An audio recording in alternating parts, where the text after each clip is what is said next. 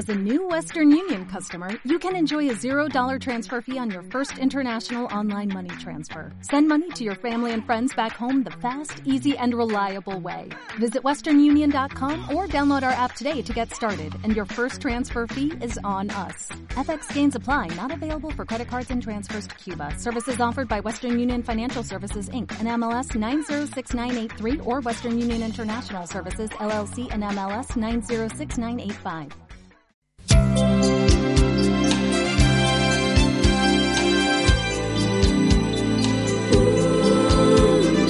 Es música, es deporte, es información, es entretenimiento, es Radio Faro del Noroeste. Eres tú.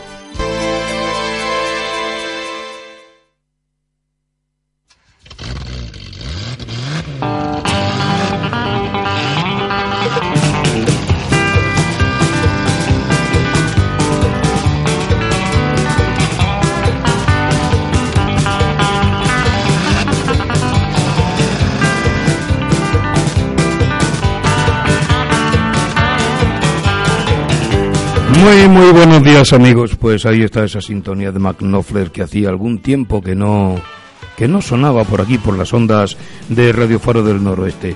Una mañana más desde Santa María de Guía les saluda Alfonso Serrano y como siempre con un invitado de lujo y con un técnico extraordinario que tenemos ahí en la pecera, Jordan Suárez, que sube la música un poquito. Esa música que nos va a acompañar durante toda la mañana para charlar, dialogar, como hemos dicho, con un invitado de lujo que enseguida les vamos a presentar amigos. En una mañana, como siempre, Santa María de Guía, la ciudad de la eterna primavera, con un clima maravilloso, con estos 23 graditos que tenemos, soleado, sin frío de ninguna clase, un poquito de brisa y de verdad, algo que no quiero darles envidia, pero merece la pena venir y visitar.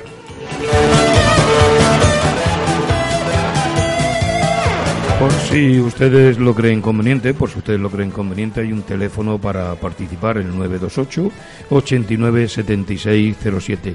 Y queremos iniciar nuestro programa de hoy mm, haciendo un comentario para un compañero que tiene un momento difícil hoy. Queríamos eh, dar nuestro más sentido pésame a nuestro compañero, amigo y vecino, compañero de radio, Juan José Caballero. Hoy, lamentablemente, su familia eh, están con un hermano fallecido, Germán Caballero. Descanse en paz. Desde aquí, nuestro sentimiento y nuestra oración para que esté en el lugar que el Padre le coloque y le corresponda. Y ojalá que sea el mejor y el más digno posible.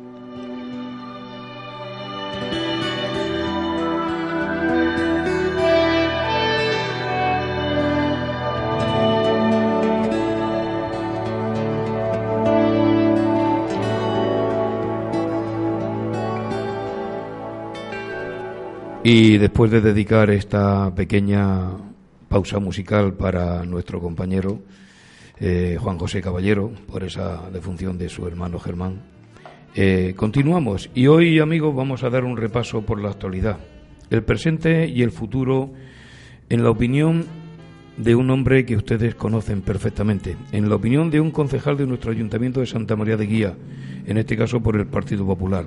Saludamos y damos la bienvenida a don Antonio Vera. Don Antonio Vera, muy, muy buenos días. Muy buenos días, don Alfonso. Buenos días, Jonathan. Mm. Jordan. Jordan, perdón. Como le cambie el nombre, te baja el volumen.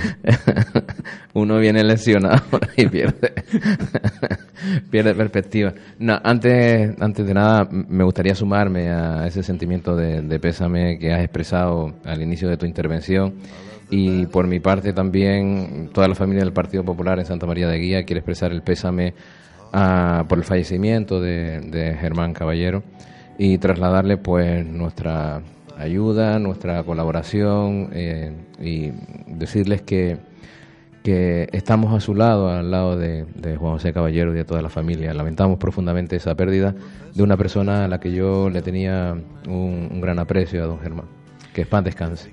Dicho queda ese mensaje de don Antonio Vera para la familia y principalmente pues recordando a Germán Caballero.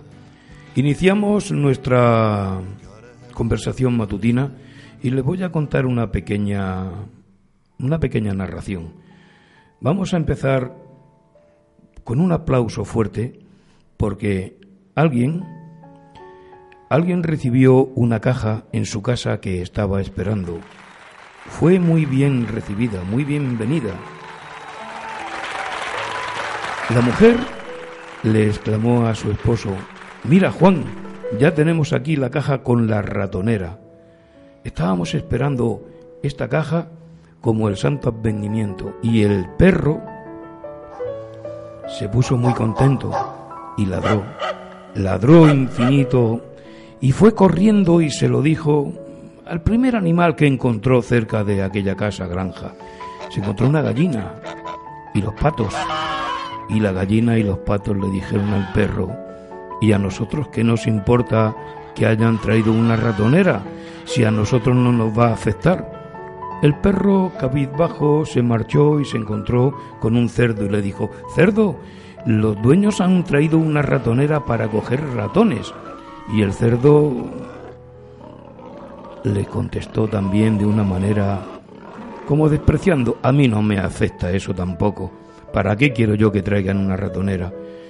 Insistió el perro y buscó a la vaca. Y la vaca le contestó también diciendo que tampoco a ella le afectaba.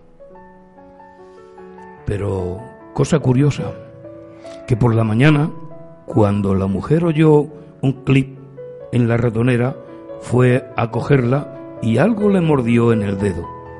Era una serpiente venenosa. El marido alarmado llamó al médico. El médico rápidamente vino y dijo que aquello era muy peligroso y que para curar a la mujer había que matar la gallina para hacerle un buen caldo. Y murió la gallina. Y la mujer siguió enfermando, y como venían muchos parientes, amigos y conocidos a visitarla, el hombre tuvo que matar el cerdo y el cerdo murió también. Pero como después de la enfermedad la mujer también llegó a morir, el hombre tuvo que vender la granja, cerrar la vaca, vender la vaca, cerrar la granja y la vaca y los caballos, los caballos salieron corriendo, los caballos salieron al trote. No había manera de conseguir que aquellos caballos se quedaran quietos. Muy fácil, hay una moraleja, amigos. Presta atención a las cosas que pasan dentro y fuera de tu casa. Esto es algo que tenemos que tener muy en cuenta. Y por eso iniciamos ahora con esta moraleja la conversación con don Antonio Vera. Para estar al día hay que estar al día, don Antonio, y al día hay que estar opinando. ¿A usted qué le parece esta moraleja? Personalmente me ha encantado, Alfonso, pero no me sorprende viniendo de ti. siempre, siempre em, creo que mm, le das tan feo soy. No, le das, le das el puntito, le das el puntito a, a, las cosas, sobre todo porque hay mucho cariño en el, trabajo que haces a diario cada vez que, preparas tu programa y mm, como siempre hay un trasfondo, en este caso en la moraleja también que invita a la reflexión, que nos ayuda a pensar que no solo nuestro mundo se circunda o se circunscribe a lo que es más cercano y que todo tiene, igual que tiene causa, también tiene efecto, dentro y fuera de, fuera de casa. Así que te felicito y estoy completamente de acuerdo con, con, esa estupenda, maravillosa moraleja que creo que todos deberíamos de aplicar. Muchas gracias. Eh, Señores oyentes, me acabo de sonrojar y algo que no es en mí muy normal. ¿eh? Bueno, debe ser también por la luz de aquí del, del, estudio, que es una lucecita roja que nos indica cuando estamos en antena y cuando no.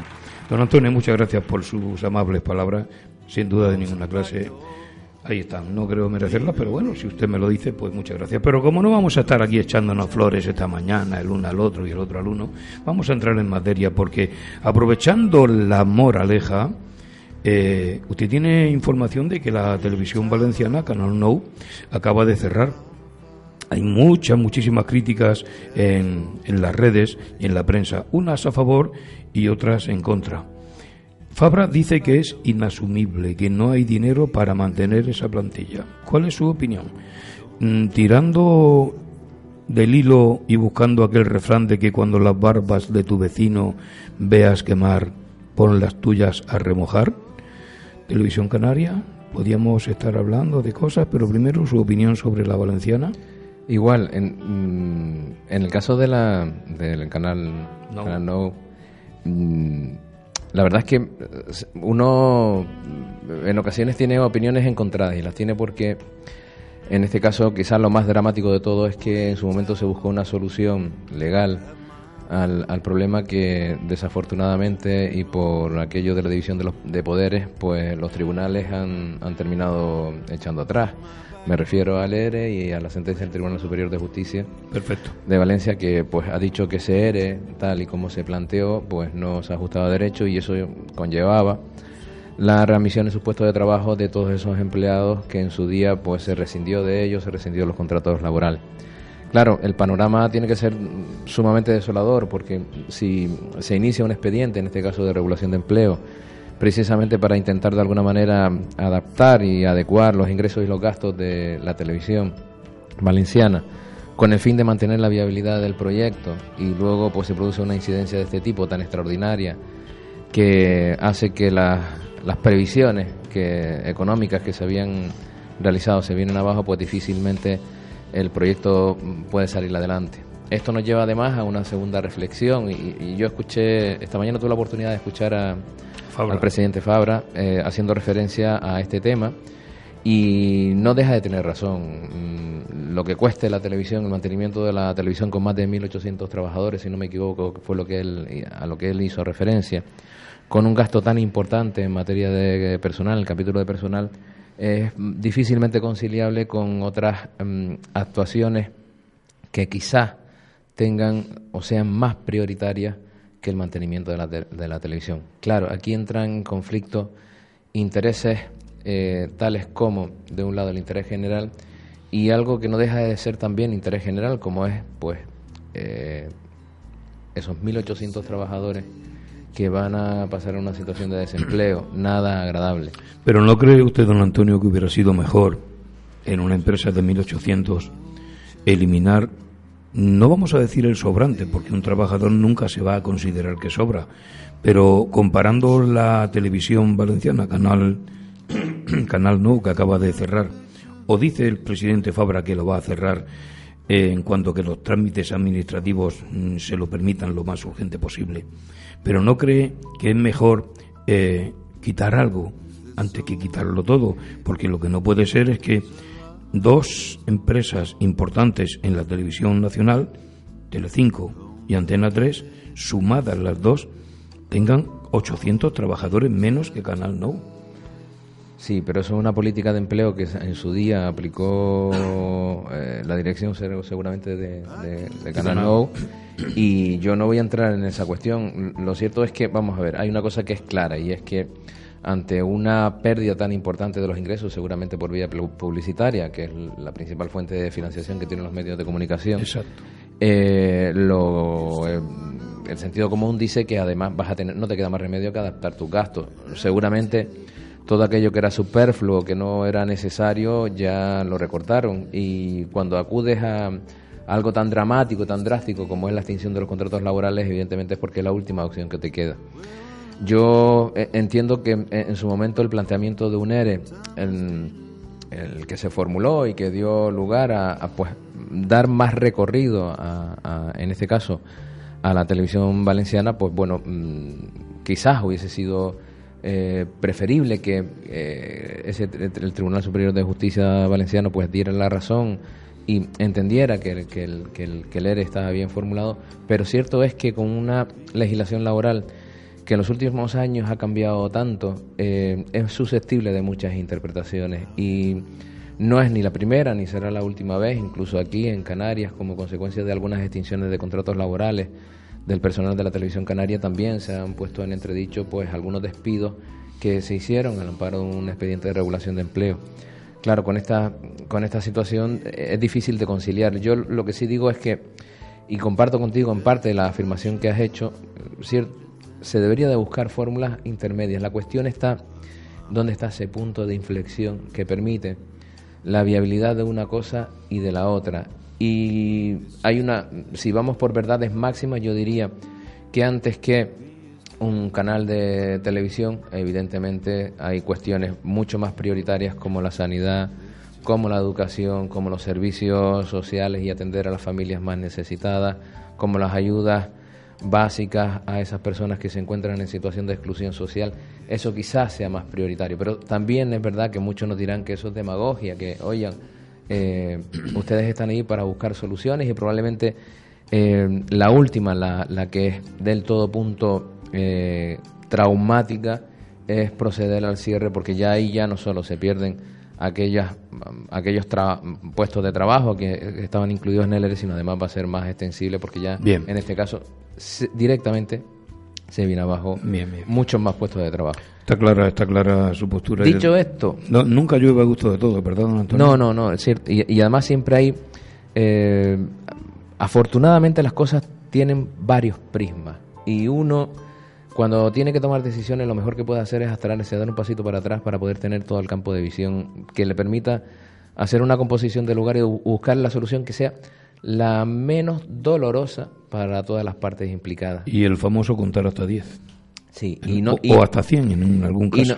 Y no, y, no siempre uno, sobre todo cuando estás en ámbitos de gestión política, no siempre tienes la posibilidad ni de contar hasta 100, ni darse ese paso, porque la vida, la, la vida diaria, eh, te lleva a actuar de una manera, a, tener que ir tan rápido, tan rápido, tan rápido, que te impide en ocasiones ser más reflexivo, más reflexivo, perdón, que es lo que algunas cuestiones como esta aconsejarían. Muy bien, pues ha quedado claro que la postura de don Antonio con el cierre de la televisión valenciana, pues obedece, como ha dicho el presidente Fabra, a esa economía un tanto difícil, muy dura ahora mismo para todo el país, muy dura para la comunidad valenciana y también ha quedado claro que muy dura para la comunidad canaria en cuanto a nuestra televisión canaria. Eh, porque yo, incidiendo en este tema, siempre me hago la misma pregunta. Mm, con el abanico tan amplio que hay hoy de, televisión vía satélite y demás, ¿son necesarias, en su opinión, las emisoras autonómicas regionales? Mm, sí, sea, no, no, no, sea sincero, hombre. Cuéntemelo de verdad. Creo que es muy importante los medios de comunicación. O sea, en mi opinión, todo, cualquier medio de comunicación. Incluido Radio Faro del Noroeste. Principalmente Radio Faro del Noroeste. Y cualquier otra emisora que emita en, en, abierto, en antena, eh, que traslade información veraz para que los ciudadanos sean capaces de tomar decisiones o posicionarse sobre cualquier tema es muy importante. Dicho esto, ¿es conveniente la televisión canaria? Sin duda, pero no manipulada. Una televisión canaria que sea dirigida hacia determinadas visiones o prismas creo que no es saludable ni para los canarios ni para nadie que esté en su sano juicio. Y desafortunadamente la televisión canaria en muchas ocasiones se ha utilizado más como una herramienta de difusión de determinado ideario político que como una herramienta de información veraz.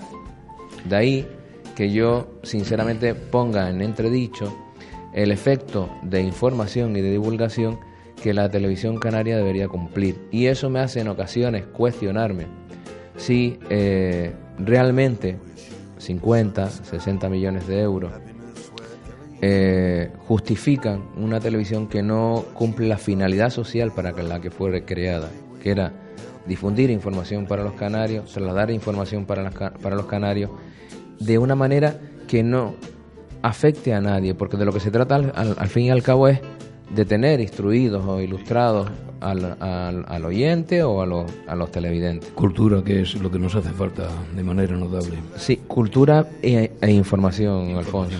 Eh, dicen que el verdadero periodismo es el que transmite lo limpio, lo cierto, lo sincero, para que todo el pueblo lo entienda. De sus palabras deduzco de que en la televisión canaria en algún momento eh, hay cierto matiz. No siempre se comportan de esa manera. Muy bien. Pues dejamos ya este tema y seguimos con otro que hay varios temas eh, a tratar y el tiempo, don Antonio... Corre, sí, o vuela. Las dos cosas, amigo, corre que vuela. Dice que la CONMAN aprueba la revisión del plan parcial de Santa María de Guía para el mercado agrícola que se está haciendo aquí en Cuatro Caminos y demás. Yo quiero una opinión de don Antonio Vera sobre este menester del Pues, mercado. La opinión de Antonio Vera es que mm, tenemos una obra que parece faraónica, porque resulta que no se acaba nunca, y personalmente creo que mm, tenemos que terminarla. La segunda cuestión que habrá que resolver en su momento será la utilidad que le vamos a dar.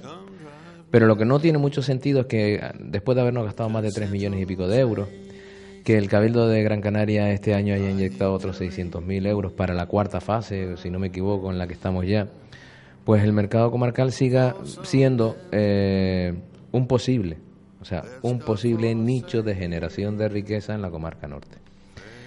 Claro, eh, era Cuando, uno- dices, cuando dicen posible es porque no hay nada definido todavía, ¿no? Porque, no solo porque no hay nada definido, sino porque además no tenemos un proyecto de, viabili- de viabilidad, viabilidad perdón, que determine eh, cómo vamos a poder hacer que ese mercado comarcal genere la riqueza y fomente de alguna manera eh, la- el sector primario, es decir, permita de alguna manera que el sector primario en el municipio y en toda la comarca tenga salida. Y con esta historia del mercado comarcal ya llevamos muchos años. Estamos hablando de uno de los pilares fundamentales que se plantearon algunos como reto político para esta legislatura. Eh, se planteó además en la pasada como un gran hito que iba a poner en valor la comarca norte y que iba a darle un impulso importante al sector primario agrícola y ganadero. La realidad es que estamos en el año 2013 casi terminando ya, estamos en el mes de noviembre, hoy es día 6 si no me equivoco, Sí, 6 de noviembre. y nos quedan pues algunos, algunos añitos más, por lo menos uno o dos, simplemente para culminar con la ejecución de las obras. Luego en- entraremos en unas segundas fases que serán ver qué modelos son los más adecuados, determinar si realmente ese, esa visión que se tenía inicialmente, que era como punto de venta o de primera venta para nuestros agricultores y ganaderos, realmente es operativo. Mm, algunos Hay opiniones para todos los gustos. ¿eh? algunos entendemos que difícilmente eh, los agricultores y ganaderos del mun- municipio de la comarca se pueden permitir estar siete días a la semana, porque la idea es que el, el mercado está abierto los siete días a la semana, estén los siete días a la semana trabajando en sus tierras y además en los puestos vendiendo sus productos y eso nos lleva a algunas consideraciones que no fueron tomadas en consideración en su momento, como por ejemplo que la mayor parte de las explotaciones agrícolas del municipio son familiares, que no existe relevo generacional. Es verdad que hay algo de juventud o de gente joven que se dedicaba a la construcción que ha vuelto otra vez al sector primario, pero en menor medida. Y todos estos, eh, todas estas circunstancias que son a priorísticamente adversas para la consolidación del mercado comarcal no están resueltas a día de hoy. Por lo tanto, el planteamiento que tiene Antonio Vera y el Partido Popular en Santa María de Guía es que ojalá el mercado comarcal sirva y cumpla la finalidad para la que fue creada, que es un elemento dinamizador, una infraestructura dinamizadora del sector primario de la comarca y del municipio de Santa María de Guía. Hombre, dado que nuestro comercio, dado que nuestra industria, dado que nuestra sanidad en la zona comarcal del noroeste son bastante deficientes, funcionan muy en precario, pues quizás que este centro comarcal pudiese aportar alguna implantación novedosa para beneficio de, de la comarca, ¿no? Indiscutiblemente queda en el aire eh, el motivo está haciéndose el, edificio, pero queda pendiente el cómo se va a utilizar ese edificio. Mm, yo he hablado con algunos agricultores y desde luego mm, se ratifican en eso que acaba de comentar Antonio Vera y es que ellos no tienen capacidad para estar en el campo, en la pequeña finca o en la macrofin o en la gran finca y al mismo tiempo teniendo un trabajador en, la, en el puesto del mercado central. Si es contratado, se lo come el sueldo y todo lo que conlleva. Y si es de la familia, pues la verdad es que tampoco son muy numerosos. Pero bueno, eso será una incógnita. Tengo, me ha venido a la mente algo que lo voy a comentar simplemente porque me parece que es una, ¿Vas, a poner, una foto. ¿Vas a poner un puesto allí? Una foto, sí, igual no nos va a quedar más remedio que ponernos todas allí de alguna manera para intentar que eso sea, pero porque para que termine siendo una realidad. Al fin, mm, la foto, en la, foto. en el antiguo Egipto parece ser que todos los faraones tenían que tener una pirámide que consolidara y diera valor a, a su mandato, ¿no? A su reinado. eh, pues parece ser que el mercado comarcal se, se está convirtiendo igualmente en una, la gran pirámide que algunos quieren tener para eh, el día de mañana se les recuerde con mucho cariño, con mucho aprecio, con gran devoción y con un afecto infinito. Bueno, las pirámides son muy visitadas internacionalmente. Si luego tenemos una corriente turística importante que viene a visitar nuestra pues gran pirámide, pues también tendremos beneficios importantes. Por eso lo decía Alfonso, por eso lo decía. el futuro, ¿no? Bien, también ha quedado claro ahí. Entonces yo, yo quería meterme un poquito porque has comentado algo que para mí es extremadamente preocupante. Juventud, sector primario. ¿Cuál es tu opinión sobre mm, la juventud de, este noroeste gran canario en general? ¿Están los jóvenes bien atendidos, bien informados? ¿Tienen lo que necesitan? ¿Desarrollamos un poquito esa materia? Mi opinión es que eh, la juventud del norte de Gran Canaria está ávida de poder ayudar a construir el futuro de esta comarca. Pero no encuentra canales adecuados para ser partícipes de ese desarrollo y de ese futuro de la comarca. Todas las decisiones que se toman en los despachos o en algunos despachos están sustentadas única y exclusivamente en velar por los intereses de aquellos que ya tienen su vida resuelta. Pero se han olvidado que también esos que a día de hoy toman decisiones las tienen que hacer para que el futuro, para que nuestros jóvenes, el día de mañana, puedan participar del futuro de otras generaciones. Y estamos manteniendo a día de hoy, o estamos fomentando, una generación que la vamos a perder por no haber sido capaces de enfocar y canalizar todas esas ganas, todo ese brío, todo ese espíritu emprendedor, todo ese espíritu de colaboración que tienen nuestros jóvenes y que no encuentran a día de hoy a nadie que les escuche.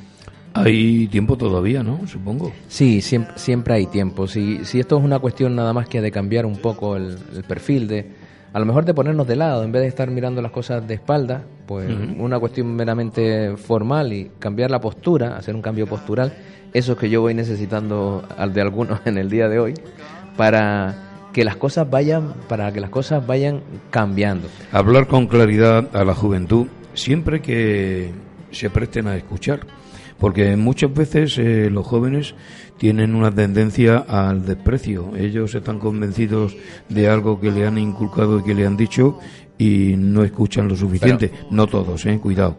Tenemos una juventud, yo defiendo porque entiendo que tenemos una juventud maravillosa, con ganas, con ilusión, preparada y apta, como tú acabas de decir, para mañana estar comandando el futuro, el presente de mañana, el futuro de hoy pero sin duda de ninguna clase hay mucho ruido en la calle también y hay un determinado sentimiento de malestar, siempre buscando culpables en vez de sumarse a la búsqueda de esos canales adecuados como tú o como usted muy bien acaba de decir.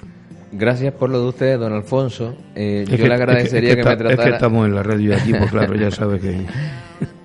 yo personalmente creo que un joven que no sea inquieto, que no sea contestatario, eh, no es, no cumple la función en esta sociedad que tiene que cumplir. Precisamente esa simbiosis que se genera o que se puede crear entre juventud, madurez o solvencia, si se quiere, a nivel intelectual de sosiego, hace que las cosas progresen. Precisamente cuando la gente joven participa y te abre el abanico, te abre la ventana a otras visiones, salen cosas normalmente muy, muy interesantes, salen cosas muy ricas, muy aprovechables. Y nosotros no nos olvidemos, y yo ahí soy el primero que lo reconoce, nosotros ya estamos en la etapa de la consolidación, es decir, nuestra, nuestra forma de actuar y nuestra forma de, de pensar está muy condicionada por todo lo que hemos vivido. Y necesitamos de esos jóvenes que estén dispuestos a darnos ese otro lado de las cosas que las tienen. Sin duda. Sin duda que las tienen y como muy bien dices Antonio Vera, hay que buscar en esa juventud la orientación y es difícil captarlo, Alfonso, muy difícil que, eh, que, se incorpore, pero no por eso debemos de, parar en ese intento. Es que es un momento difícil mm. y, y, cuando nos abocamos al, al, momento, a la situación, a las dificultades, eh, nos cuesta más trabajo. En mi pueblo dicen que nos aturullamos, que se nos enreda la cabeza y no vemos eh, la luz en ese, en ese túnel que al final va a tener una luz y yo creo que bastante luminosa. Don Antonio, yo lo que quiero es informar un poquitín a mis oyentes de, de cosas que pasan para estar al día de lo que ocurre y también de conocer un poco más a don Antonio Vera, eh, conocer algunos entramados de su particular eh, forma de vivir y de ser si ustedes tienen alguna pregunta, amigos, no se olviden, 928 89 76 07, que Alfonso Serrano, el que les habla, seguro que les va a escuchar, les va a atender y vamos a responder a su consulta, pregunta. Pero, Antonio Vera, ¿es usted futbolero? Sí, ahora últimamente menos, pero lo soy bastante. ¿Y menos por qué? Pues porque... Um, si Las Palmas ahora va bien, como decimos pues aquí, mi niño. No intento mi ocupar el tiempo en otras cosas y con Pero un, buen un buen yo me meto en la conversación ahí le corto. Un buen partido de fútbol amigos un buen partido de fútbol. Antes Alfonso yo era capaz de adaptar mis horarios para ver un buen partido de fútbol. A día de hoy te puedo decir que eh, mi equipo porque seguramente me lo preguntarás yo antes no me perdía si podía eh, un partido de mi equipo de fútbol y a día de hoy no es algo que se convierta en una prioridad y hay muchas ocasiones, lo siento por los madridistas, que no me puedo, que no puedo ver un partido de mi Barcelona del alma. Intento en ocasiones ver partidos de la Unión Deportiva de Las Palmas, cada vez que, puedo lo, lo, veo. Hombre, eso quería preguntar porque primero pío pío. Pero me ponen nervioso, me pone muy nervioso. Sí, los colores. es el único equipo el sufrimiento de, los colores. Es el único equipo de fútbol que es capaz de ponerme a mí histérico viendo un partido de fútbol. Y no por nada, sino simplemente porque siempre deseas que ganen, que, que, que, la tierra tira. que, que triunfen y no siempre eso se produce, aunque ahora llevamos una racha buenísima, que esperemos tocando madera, madera, que continúe y que el ascenso tan ansiado se, se produzca. Se consolide este año. Eh, Jordan, acabamos de descubrir que don Antonio Vera es culé, como tú y como yo, vamos a ponerle un aplauso, hombre, porque yo creo que esto merece la pena. Y al compañero que está ahí detrás también. Sí, señor. Qué bueno, ¿eh? Esto sin desprecio y sin demérito para cualquier otro equipo, porque esta es una emisora libre. Lo que pasa es que no estamos a favor ni en contra de nadie, pero sí manifestamos aquellos sentimientos que están ahí. Hombre, Alfonso, una persona que se dedica a vender ropa interior y se preocupa de otra cosa, a lo mejor no es muy buena. a ver, dale volumen a eso.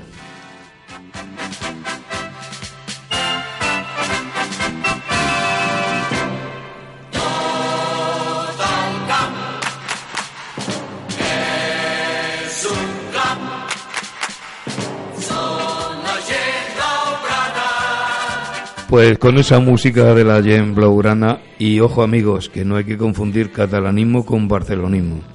Aunque dentro del barcelonismo se están metiendo muchos de estos, eh, vamos a dejarles sin adjetivo calificativo, eh, de estos personajes que lo que buscan es algo más que colores y que fútbol. Pero rematamos el tema futbolero y le hacemos la siguiente pregunta a Antonio Vera. Blair Cristiano, Messi o José. porque GC entra ahí en esa dinámica también de, de futuribles número one. GC por la connotación que tiene con... Hombre, por, eso lo mete aquí el abuelo. con la tierra.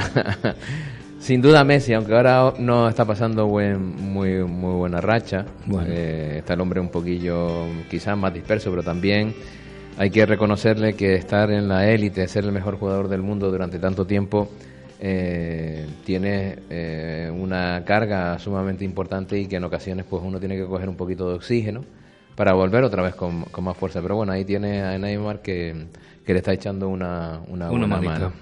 Eh, yo más que una mano diría que está echando una pata. bueno, pero para eso están, se supone que son dos jugadores tan buenos y tan importantes que sin duda grandes éxitos les van a dar al fútbol. Bien, volvemos a, yo diría que la parte un poquito más, más seria, más interesante para nuestros ciudadanos canarios. Dice que el paro sube en 237 personas en el archipiélago canario. Tenemos en total 284.309 desempleados. En La Palma de Gran Canaria, sin embargo, el mes pasado ha bajado en 378, mientras que en la vecina provincia de Tenerife ha subido 615. ¿Tienes una opinión de por qué puede ocurrir esto entre dos provincias? Mm, tan, tan, tan diríamos, dos provincias tan similares, tan aunque las playas las tenemos nosotros, claro, pero Creo que, creo, sí, y las vamos a seguir teniendo. Eh, creo que, que compartimos en todo caso el mismo mal endémico mm, en ambas, ambas provincias. Lo desarrollamos. Y en, mi opinión, mm, el principal problema que tiene la, la, economía canaria es que no es una economía diversificada, que no, no tiene en, en los tres sectores productivos, no, no ha sido capaz de consolidarse y aunque está muy bien que seamos una potencia en el sector turístico, está claro que no es suficiente. Eh, cuando mm, descubrimos que otros destinos con los que competimos pierden por su conflictividad, pierden usuarios, pierden turistas y que estos deciden recalar en, Canarias. Y sin embargo nosotros no somos capaces de captar, eh, a pesar de captar toda esa toda esa masa de ese potencial turístico, no somos capaces de reconducir toda nuestra nuestros desempleados hacia un sector, en este caso el turístico, que sea de alguna manera amortiguador de la alta tasa de desempleo, está claro que las cosas no, no, están bien.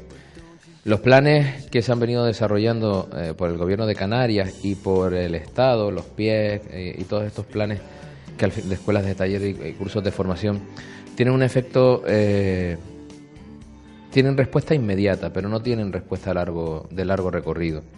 Sirven sin duda para resolver problemas puntuales y temporales para muchas unidades familiares que no tienen recursos, pero sin embargo no permiten que esa, que esa formación o esos, esas escuelas taller luego tengan continuidad en el tiempo y que esas personas que han, se han visto beneficiadas o favorecidas por esas escuelas o por esos cursos de formación luego continúen con la vida laboral sin solución de continuidad. Sin embargo, eh, esa estrategia que evidentemente es necesaria para de alguna manera amortiguar esas altas tasas de desempleo, no está siendo sin duda suficiente para, para poder eh, dar cabida a la alta demanda de empleo que existe en Canarias que Gran Canaria o que Tenerife eh, pujen o tengan el honor o tengan a gala tener unas mayores altas tasas de desempleo con respecto a la provincia hermana no es una cuestión de regocijo ni para la isla hermana ni para que la que Por sufre. Eso queda clarísimo. Y, y lo que sí está claro es que tenemos que tomar cartas en el asunto. Yo mm, diría que no se están haciendo los deberes para poder conseguir que esta comunidad autónoma alejada, rodeada de mar, pueda ser capaz de consolidar y dar cabida a todos aquellos que quieran desarrollar su proyecto vital en esta tierra. Y ojo, cada vez, y ahora que está de moda o que está en boca de todos, cada día son más nuestros jóvenes los que tienen que coger las maletas montarse en un avión y cruzar frontera. O en un barco. Yo quiero contarte una a ti y a todos nuestros radioyentes, una experiencia vivida recientemente. He estado un tiempo por la península ahora durante el mes de octubre y yo que quiero a mi noroeste Gran Canario y a Canarias como el que más, que soy un enamorado de esta tierra, sufro, padezco y me lamento cuando regreso y veo la precariedad que vivimos en un lugar donde nos creemos que lo tenemos todo. Me explico. En la zona de Orihuela Costa, provincia de Alicante, en el suroeste de la península ibérica, hay una costa de residencias, de apartamentos, de bungalow, que está plagadísima, plagadísima de ingleses, alemanes, holandeses y de muchísima ciudadanía centro y norte europea. Han construido un centro comercial que se llama Boulevard La Cenia, con Z de Zaragoza para quienes lo quieran ver, en donde están todos los grandes comercios de la Europa moderna. Llámese centros comerciales de alimentación, de ropa, de bricolaje, de deportes, de cine, de lo que usted quiera el 80% de la gente que visita ese centro que está lleno a diario son de lo que llamamos cariñosamente guiris. Canarias es una región que recibe muchísimos turistas. Se quedan en el norte y se quedan muchos en las Palmas de Gran Canaria.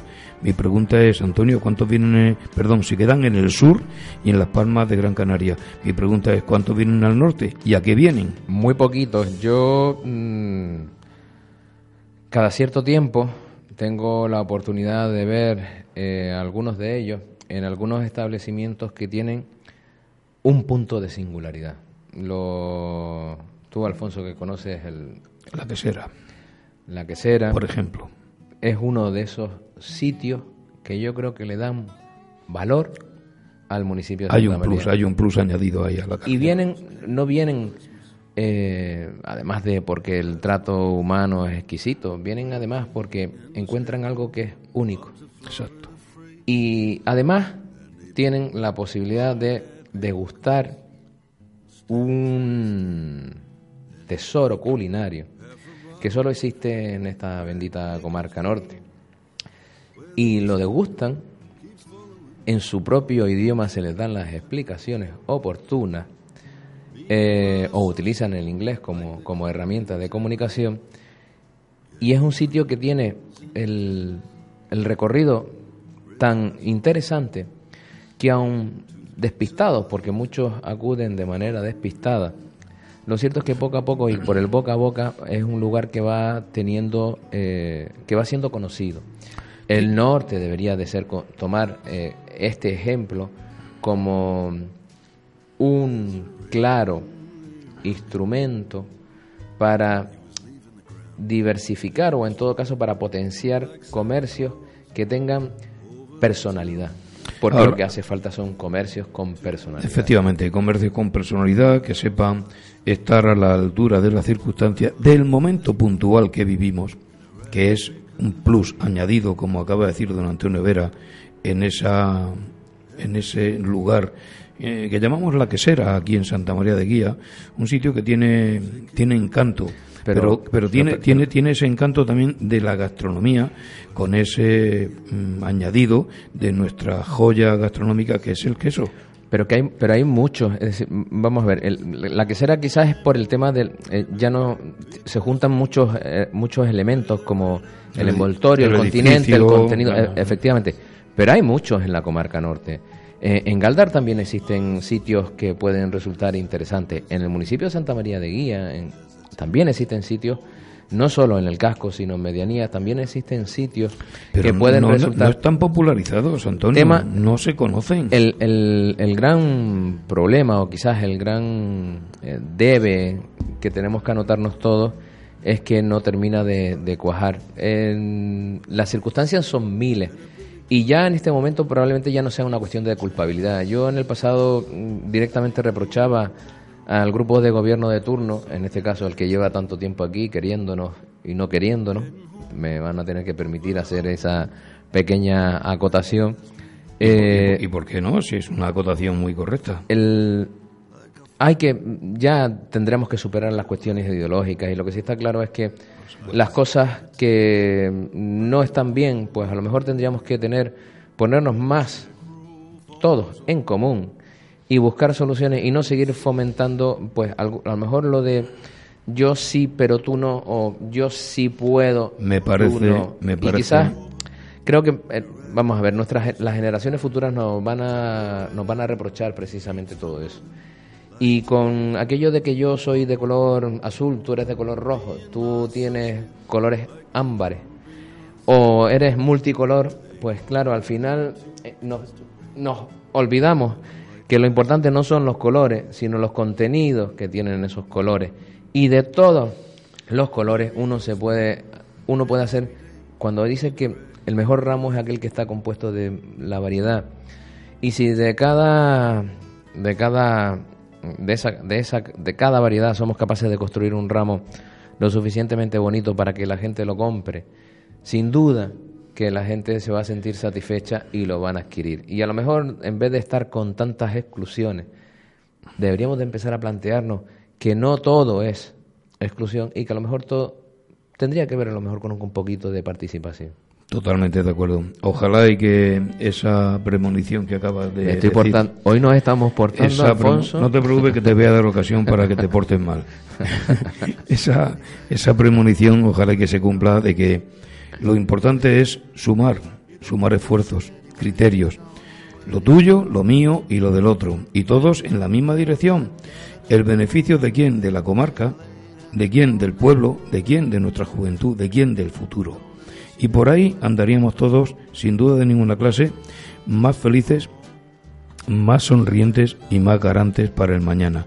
Evitaríamos que muchos de nuestros jóvenes, talentos jóvenes, inteligentes jóvenes que tenemos, tengan que hacer, como decía hace un momentito don Antonio Vera, tengan que hacer su maletita y coger un avión y cruzar el charco para encontrar una vida más sana y libre económicamente hablando.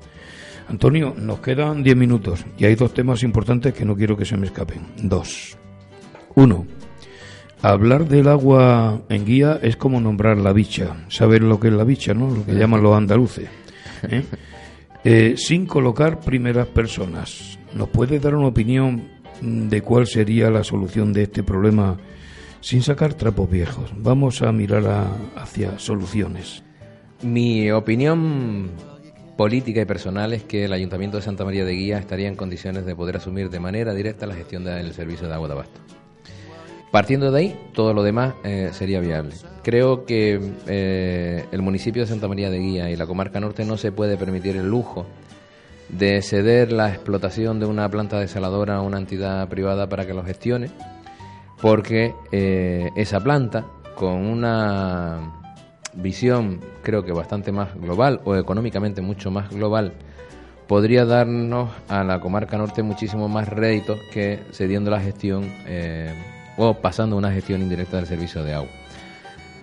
En el municipio de Santa María de Guía, y eso sí me lo vas a tener que permitir, creo que se producen mm, circunstancias sumamente anecdóticas, paradójicas y nada alentadoras, eh, que se vienen repitiendo sin solución de continuidad durante los últimos años y que desde mi punto de vista no son del todo punto correcta. Y me explico. Mantenemos una empresa a día de hoy que gestiona el servicio de agua con un contrato resuelto hace ya unos cuantos largos años. Y le hemos dicho, señores, continúen ustedes prestando este servicio, se lo vamos prorrogando por razones de urgencia. Tenemos el agua, una de las aguas más caras de toda España. Estos días he tenido oportunidad incluso de hacer un poquito de tirar mano de meroteca y Canarias se encuentra a, la primera, en la cabeza, del agua más cara eh, de, toda España, con 5,84 euros por metro, por metro, por los 5 metros cúbicos. Claro, con esta situación yo creo que es poco, poco alentador el, futuro que nos espera. Y además nos encontramos con circunstancias tales como que, eh, como ya resolvimos el contrato eh, con la entidad que gestionaba el agua en su momento, pues mm, resulta que ya las obligaciones que tenían del mantenimiento y la mejora de la red de abasto no lo llevan a cabo. Y tenemos claros ejemplos de cómo a día de hoy hay una entidad que gestiona el servicio, que además se encarga de la recaudación, en teoría, o desde mi punto de vista no tendría por qué hacerlo y en todo caso tendría que ser gestionado por la empresa a la que el municipio le tiene cedido la gestión de los tributos municipales, entre otras cosas porque es una entidad que ya no presta un servicio de manera continuada como lo tenía en vía de concesión en el pasado. Y en todo caso tendría que ser la entidad que tiene esa gestión de los tributos municipales la que se encargara del cobro de los recibos. Además se dan otras circunstancias tales como resuelto el contrato de, de, gestión, de, concesión, nos encontramos que con posterioridad a la resolución del contrato de concesión resulta que le permiten eh, cambiar la empresa a través de una herramienta que se llama la fusión por absorción que solo se puede producir mientras el contrato estuviera en vigor, pero nunca o en ningún caso cuando el contrato, en el contrato en este caso, lo que se ha hecho es utilizando una eh, norma que le permite la ley de contratos del sector, del sector público, que es que por razones de urgencia se pueda, la entidad que venía prestando hasta ese momento el servicio, pueda seguir continuándolo prestando de manera temporal y provisional hasta que se proceda a la adjudicación del nuevo servicio, claro, a día de hoy nos encontramos con que esta empresa, vía ese recurso, lleva más de cuatro años prestando un servicio que en teoría era temporal y provisional. Una cosa. perdón, Alfonso, y termino mm. con esto. Y además con una clara y manifiesta eh, deficiencia en la prestación del servicio. Estamos hablando de un agua que no reúne la calidad para eh, destinarla al fin que es ser agua de abasto y que se presta un servicio público.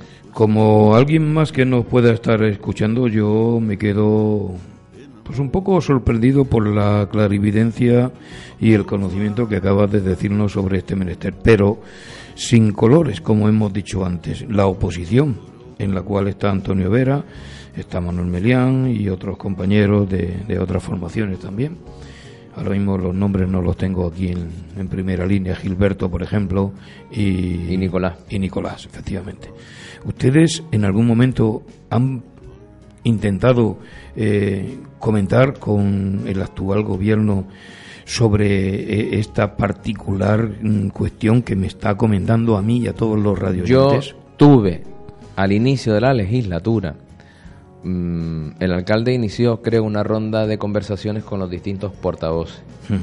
Yo tuve una reunión con el alcalde en la que le dije que el futuro del agua en el municipio, del agua de abasto, de la prestación del servicio de agua de abasto en el municipio de Santa María de Guía, entendía que tenía que ser vía gestión directa.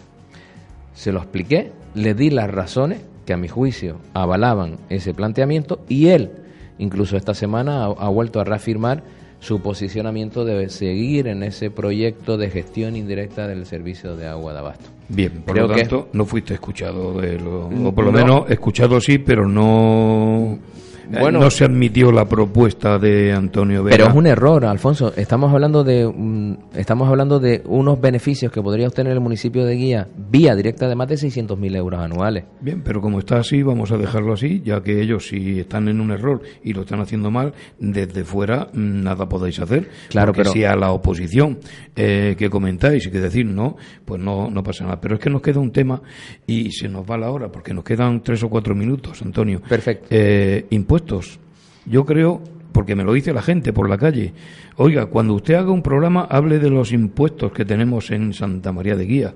Eh, igualmente que con la prudencia que hemos llevado toda la conversación, me gustaría eh, tener una opinión de Antonio Vera y saber por qué ese IBI sube de manera eh, tremenda y por qué se pagan mm, unos impuestos que la gente consideramos carísimos. Mm, el municipio de Santa María de Guía, en solo un año, te voy a poner un ejemplo, del 2011 al 2012, incrementó la presión fiscal un 33%, de unos 300 euros por habitante, estamos hablando de media, evidentemente, de promedio, por el número total de habitantes, que pagaban los vecinos en el municipio de Santa María de Guía, pasamos en un solo ejercicio a 395 euros. En este año 2013 seguiremos probablemente con un incremento, de, eh, vamos, seguiremos seguramente no, afirmo que se va a continuar con ese incremento de la presión fiscal, entre otras cosas, porque eh, quizás una de las principales fuentes de ingresos del ayuntamiento, que es el IBE, como, como impuesto directo, pues eh, va a seguir, o bueno, muchos vecinos habrán visto, van a ver cómo, o han visto cómo el recibo nuevamente volvía a, incrementarse. Y esto además se mantiene sin solución de continuidad, mm, con, con, una facilidad tan pasmosa, que desde mi punto de vista tiene eh, un resultado ciertamente mm, preocupante y desolador. El Ayuntamiento de Santa María de Guía ha venido viviendo durante los últimos años de una herramienta que les pone eh, la entidad que gestiona a nivel insular la recaudación de los tributos y es que el ayuntamiento con independencia de la recaudación, la entidad valora, les adelanta por cuenta de esa recaudación los tributos. Claro, eso les permite cumplir con determinados parámetros como gestión recaudatoria, presión fiscal, que tienen ciertas penalizaciones de cara a las aportaciones que hace el gobierno de Canarias. Pero es un mal eh, en, su, en su concepción es un, un planteamiento erróneo, porque da la falsa apariencia de que la situación no está tan mal. Y sin embargo, cuando uno da un paso al pie de la calle y habla con los vecinos, se encuentran que lo están pasando francamente mal. Nosotros al inicio de esta legislatura planteamos que, que se rebajara el IBI al mínimo legalmente permitido, entendiendo que de alguna manera podíamos amortiguar esos incrementos de los valores catastrales de los inmuebles que eh, se produjeron como consecuencia de esa actualización de la ponencia de valores que se hizo en el año 2007. Ahora mismo la situación está en un impas, parece ser que los presupuestos generales del Estado prevén de alguna manera una especie de pequeña bonificación, pero eh, la realidad es que los vecinos están ahogados, están pagando mucho dinero y no hay respuestas que creo que acordes con lo que se les demanda. Eh, se nos quedan muchas cosas en el tintero y seguro que a eso que estamos comentando, don Antonio Vera quisiera añadir muchas cosas más. Pero amigos, el tiempo es el tiempo. Eh, a punto de que lleguen las 12 de la mañana en nuestro archipiélago canario, don Antonio, su despedida hacia nuestros radioyentes. Nada, desearles a todos que pasen un buen día. A Radio Faro del Noreste, como siempre, agradecerles que me hayan invitado, a ti Alfonso, a los mandos, a los técnicos. Eh, feliz día, disfruten de este día que parece ser que está caluroso, que está despejado. Aquellos que puedan, pues dedíquense a hacer deporte y vida sana. Nada más, muchas gracias. Gracias, Antonio Vera, por pasar por estos micrófonos y aceptar esa invitación que puntualmente hicimos. La semana próxima, amigos, traeremos a otro invitado de de la clase política local. Eh, estamos en ello y sin duda de ninguna clase tendremos nuevas opiniones. Eh, agradecidos por su escucha, Alfonso Serrano les habló y también les desea un muy feliz día. Gracias amigos.